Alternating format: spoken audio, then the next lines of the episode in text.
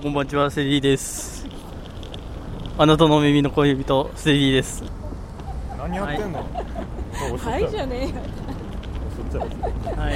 はい。はい、はい。ななんで歩きながらこんばんは。こんばんは。こんばんはなんかほら一人無視してる人いますよ。どうもグリーンです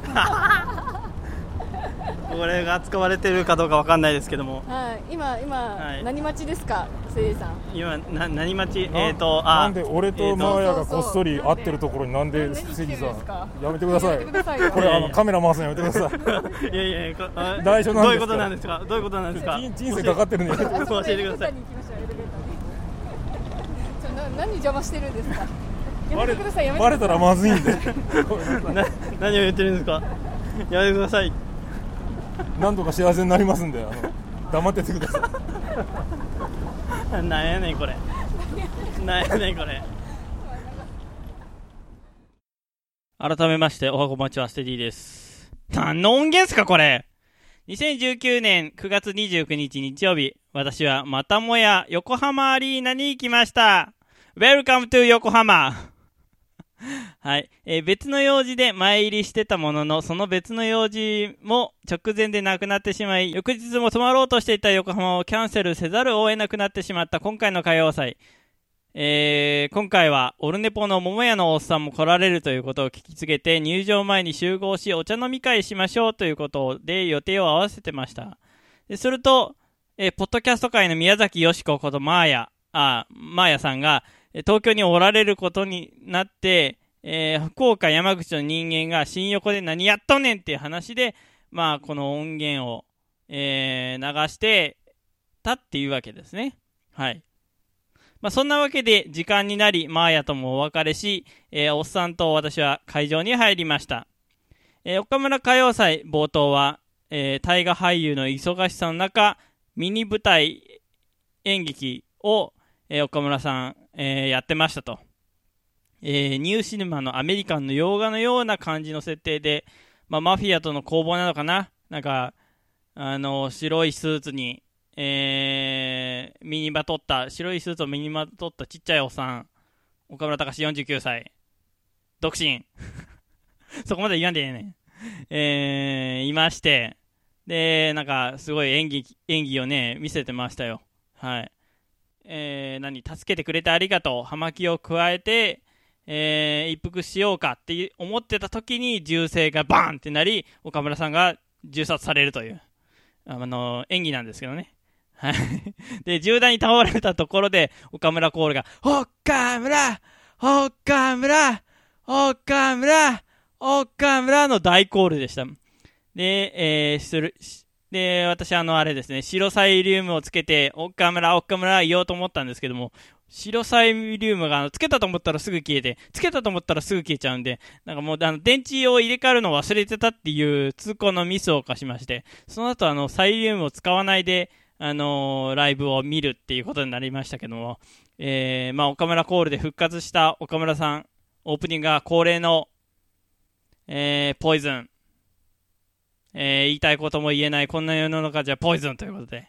ポイズンコールで客席からもう一斉にポイズンっていうのはもう慣れたもので、会場の人もみんな、あのー本当に岡村リスナー、岡村オールナイトリスナーなんだなっていうふうに安心させてくれて、あのーもう興奮しますね。あの感じを聞いただけで、ああ、みんな岡村さん聞いてるんだっていうことで興奮しますけども。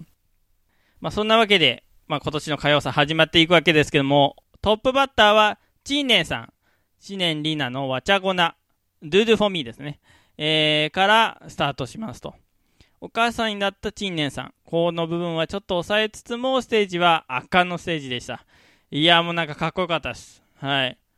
やっぱりちょっとあの安室ちゃんが、あのあのママになってもステージに立ち続けてっていう感じで、えー、言ってましたけども、陳年さんも、あの、ママになっても、あの、まだステージ立た立ち続けるって、ママ感っていうのはちょっと出てましたけども、あの、やっぱりまだスーパースターだなって、沖縄のスターだなっていう感じで、かっこよかったですね。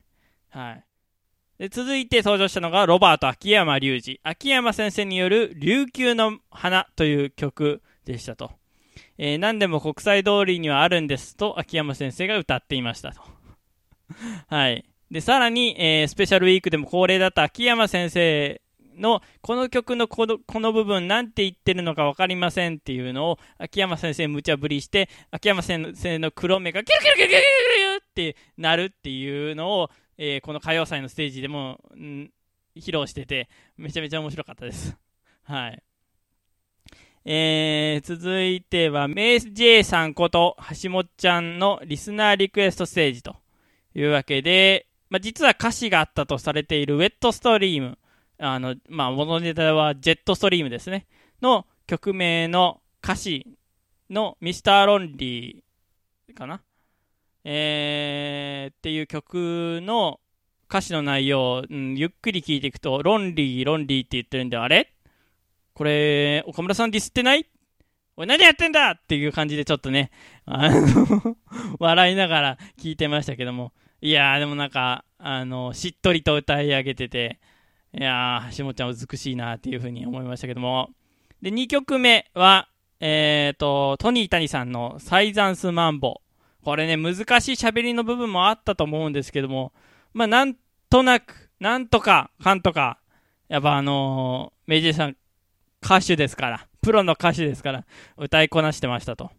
はい。まあ、橋本ちゃんは今年もライブ終了後に CD 購入者限定の握手会をやるそうで、で、岡村さんもあの、ポイズン CD を今年グッズ販売してたんですけども、あの、あれね、今まで歌謡祭でポイズンを歌った曲、私も購入しましたけども、を集めたポイズン CD を2000円で販売してたんですけども、2000円だったかな？販売してたんですけども、結構残ってるということで。えー、売れ残った CD、もし売れなかったら、握手会やらざるを得ないって。でも、タイガースターで忙しいんやって。ね、いうことで。でもまあ、これ握手会やらざるを得ないでしょ。いくらタイガースターでも売れな売れなければ。乃木坂 AKB に見習ってほしいなって感じで、ちょっと笑っちゃいましたけども。はい。えー、続いて。はい、続いては、えー、特別企画、オカワングランプリ歌うま王座決定戦。はい、やってました。えー、オカワングランプリっていうのを、また、あの、前、年末かなのスペシャルウィークかなんかでやってまして、えー、岡村さんが審査員となって、えー、お笑いの、えー、面白いを決めるという大会なんですけども、今回は歌謡祭なんで、えー、カラオケの祭典なんで、えー、カラオケ大会なんで 歌うま王座決定戦をやってましたと。で、出場してくださった方は、まあ、次の通りなんですけども、いや、もう、すごいメンバーでした。はい。えー、インパルス堤下さん、あの、居眠り罰金とか牛乳ネタっていうのも、歌謡祭でやってて、まさ、まさか、ま、本当に牛乳ありますよって持ってきてたっていうね。あのネタ、下りとか面白かったですね。さすがインパルス堤下さんのね、デブミシタとかね。うん。うん、あの、居眠りしたとか 面白かったですけどね。何なんだよ誰が、誰が居眠りしただよもういいんだよ過ぎたことはやめてくれよっていう風に怒ってましたけどね。はい。えー、続いてバンドエイジさん。横浜なのに平気で中日ドラゴンズの応援歌を歌うゆで卵おじさんですけども はい。もう70超えてるのに、もう、ああ、頑張りますねっていう感じで、大丈夫かな？倒れないかなっていうのを心配しながら見てましたけども、あの、ちゃんと歌歌ってましたと。はい。まあ、途中でマッドさん、岡村さんを殴ろうとしてましたけどね。あの、ダメですよ、そんなこと。コンプラコンプラっていう感じで、えー、いう感じですけども。はい。えっ、ー、と、今年は、堂々と登場した熊田陽子さん。ね、えー、岡村さんも絶賛する100点を出してましたと。ね、あの、普通に見ると綺麗なんだよなっていうね。えー、僕は残さず食べますよっていうふうに 言ってましたけども はい。えー、まあ仕事ですからね。仕事ですから。はい。えー、言ってますけども。えー、で、大鳥はまさかの、キングヌー井口悟さん。えーってびっくりしました。3時から表演する歌の王、ヌーさんとは思えない歌いっぷりで、初めて私、あの、M ステとかでも見たことなかった、聞いたことなかったんですけども、ヌーさんの歌声、めちゃめちゃかっこいいじゃないですか。で、めちゃめちゃ盛り上がりすぎてセンターステージで歌っちゃってて、うわープロやプロの歌手やと思って、もう興奮しましたね。ぬーさんっていう感じで興奮しましたけども、あのー、まあ、岡村さんから下された点数は2点っていうね。枠出たらあかんやんっていう。センターステージは俺が歌うんやって。出たらあかんねん。何やっとんの？って感じでしたけども。はい。ヌーさんちょっとね、あのー、生きり立っちゃうところがあるんでね。はい。えー、そんなわけで、オカワングランプリ終わりまして、続いては、えー、高須克也先生、えー、メインスポンサー、えー、高須クリニック、高須先生のピンクパンダに扮装した、えー、今年も式で、えー、盛り上げてました。で、今年も岡村さん、秋山先生とヘリコプターの操縦桿を手に、えー、サンデーペニスパイをやってましたと。はい。えー、で、五木ひろしさんの横浜黄昏。いやー、もう、本場の、本物の歌は違いましたね。で、さらに、みんなが聴きたかったトライミー。はい、がありました。岡村さんお着替え中は、えー、ゆで卵坂東さんの独演会でしたと。はい。えー、岡村隆史スーパーライブ1曲目は銀河鉄道39。この時だけは撮影 OK だったそうです。えー、岡村隆史スーパーライブ2曲目は、接吻。キスの歌ですね。今年はタクシーじゃないというね。はい。えー、岡村隆史スーパーライブ3曲目は、ペンネームグッドファーザーさんによる作詞のルパン三世の替え歌でしたと。で、スカパラさんのスタンバイの間、インパルス堤下さんによるフリップ芸8分間やりきってくれたそうですと。えー、東京スカパラダイスオーケストラ、もう圧倒的フェス感でしたね。えー、圧倒的フェスです。フェスです。もう岡村隆史オールナイト日本歌謡祭、祭りです。で、その盛り上盛り上がった後半に出てきたのは、なんとサックスを吹くちっちゃいおさん。武田真治、シンディバリに歩きながらサックスを吹くちっちゃいおさん。いや、もう、このために用意してたんかっていうぐらい頑張ってました。はい。で、えっ、ー、と、3ヶ月に一度恒例のハガキ職人大賞。えー、前が曲は、えっ、ー、と、東京スカパラダイスオーケストラによるパンドラタイムスっていう曲を使ってるんですけども、えー、なんと岡村歌謡祭のステージで発表していました。いや、これは、オールナイトニッポンリスナーとして興奮した。もう、これはね、えー、よかったです。ファンファーレまでね、スカパラさん演奏してくれちゃったりして、もう、興奮しました。で、えー、めくれたオレンジ。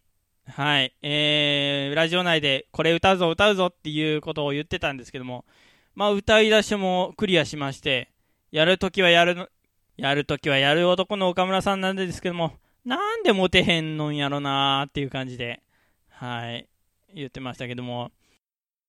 そして、岡村さんマネージャーのイエスマン、えー、佐々木健介が二度見する梶翔太マネージャーがカラオケでお箱の、えー、流星、三代目 j ソ o u l b r o t h e r の流星を歌っていましたと。いやー、ね、えー、あの、今年は、あの、マネージャー枠ということで。梶さんが登場したと、翔太くんが、イエスマンが登場したということで、いやー、興奮しました。はい。で、エンディングゾーン恒例は、ホブルディーズの月夜の星空。最後は、出演者全員でトライミーでしたと。で、記念撮影の後、フレディ・マーキュリーに扮した深野マネージャーが来年度の発表もして、イベントは大盛況で幕を閉じました。いやー、本当に今年も良かったです。満足です。次回第6回は2020年1月17日日曜日に開催予定だということです。まあ、散々私最後まで喋ってきましたけど、五木さんの横浜黄昏までしか会場にいなかったんですけどもね。わーわー言っております。お時間です。さようなら。曲です。このラジオの後に聴いてほしいステティが見てるけど、お待ちください。五木ひろしで、トライミー私を信じて。